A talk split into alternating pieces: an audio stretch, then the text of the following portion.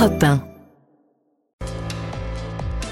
Bonjour Nicolas Bouzou. Bonjour Dimitri, bonjour Anissa, bonjour, Bonjour à tous. Nicolas. Nicolas, il y a un précédent à la colère de nos Oui. agriculteurs. hein. Ce sont les Pays-Bas. Ça bouge dans les campagnes néerlandaises depuis près de 5 ans. Ouais. Racontez-nous cette histoire. Ouais, les Pays-Bas, c'est un pays très riche et très agricole avec une très forte concentration sur l'élevage, hein, avec de très grosses euh, exploitations.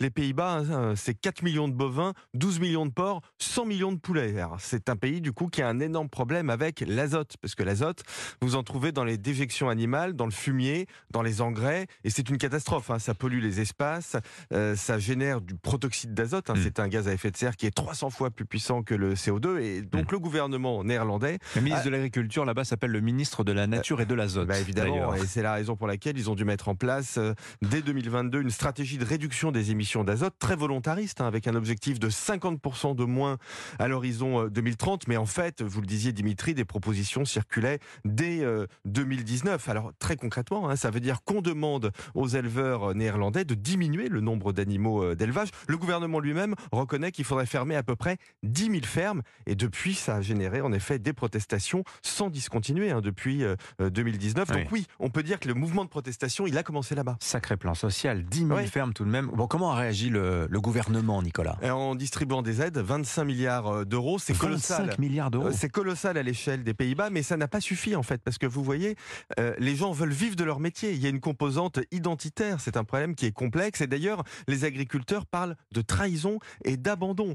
Et la contestation dure, elle s'est cristallisée dans quelque chose qui est très malsain. hein. C'est un clivage ville-campagne qui est devenu un clivage politique.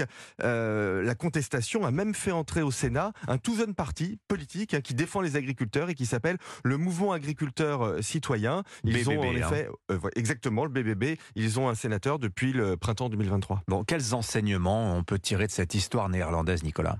Trois enseignements. hein. Premièrement, la transition écologique, elle est plus risquée socialement que financièrement. hein. On parle toujours des montants qu'il va falloir mobiliser pour faire la transition écologique, mais c'est plus compliqué que ça parce que les gens qui travaillent, ils veulent travailler, hein, ils ne demandent pas l'aumône. La deuxième chose, c'est qu'on ne fera aucune transition écologique en montrant du doigt des professions comme les éleveurs.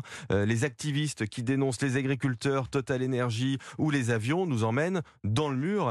Euh, l'écologie radicale retourne les gens contre l'écologie. Et puis, la troisième chose, hein, c'est que la décarbonation ne peut pas se faire par des mesures euh, autoritaires qui viennent d'en haut. Là, on le voit avec l'exemple néerlandais, ça ne peut se faire qu'en concertation avec les professions concernées et avec un calendrier réaliste. Signature européen Nicolas Bouzou. Merci Nicolas.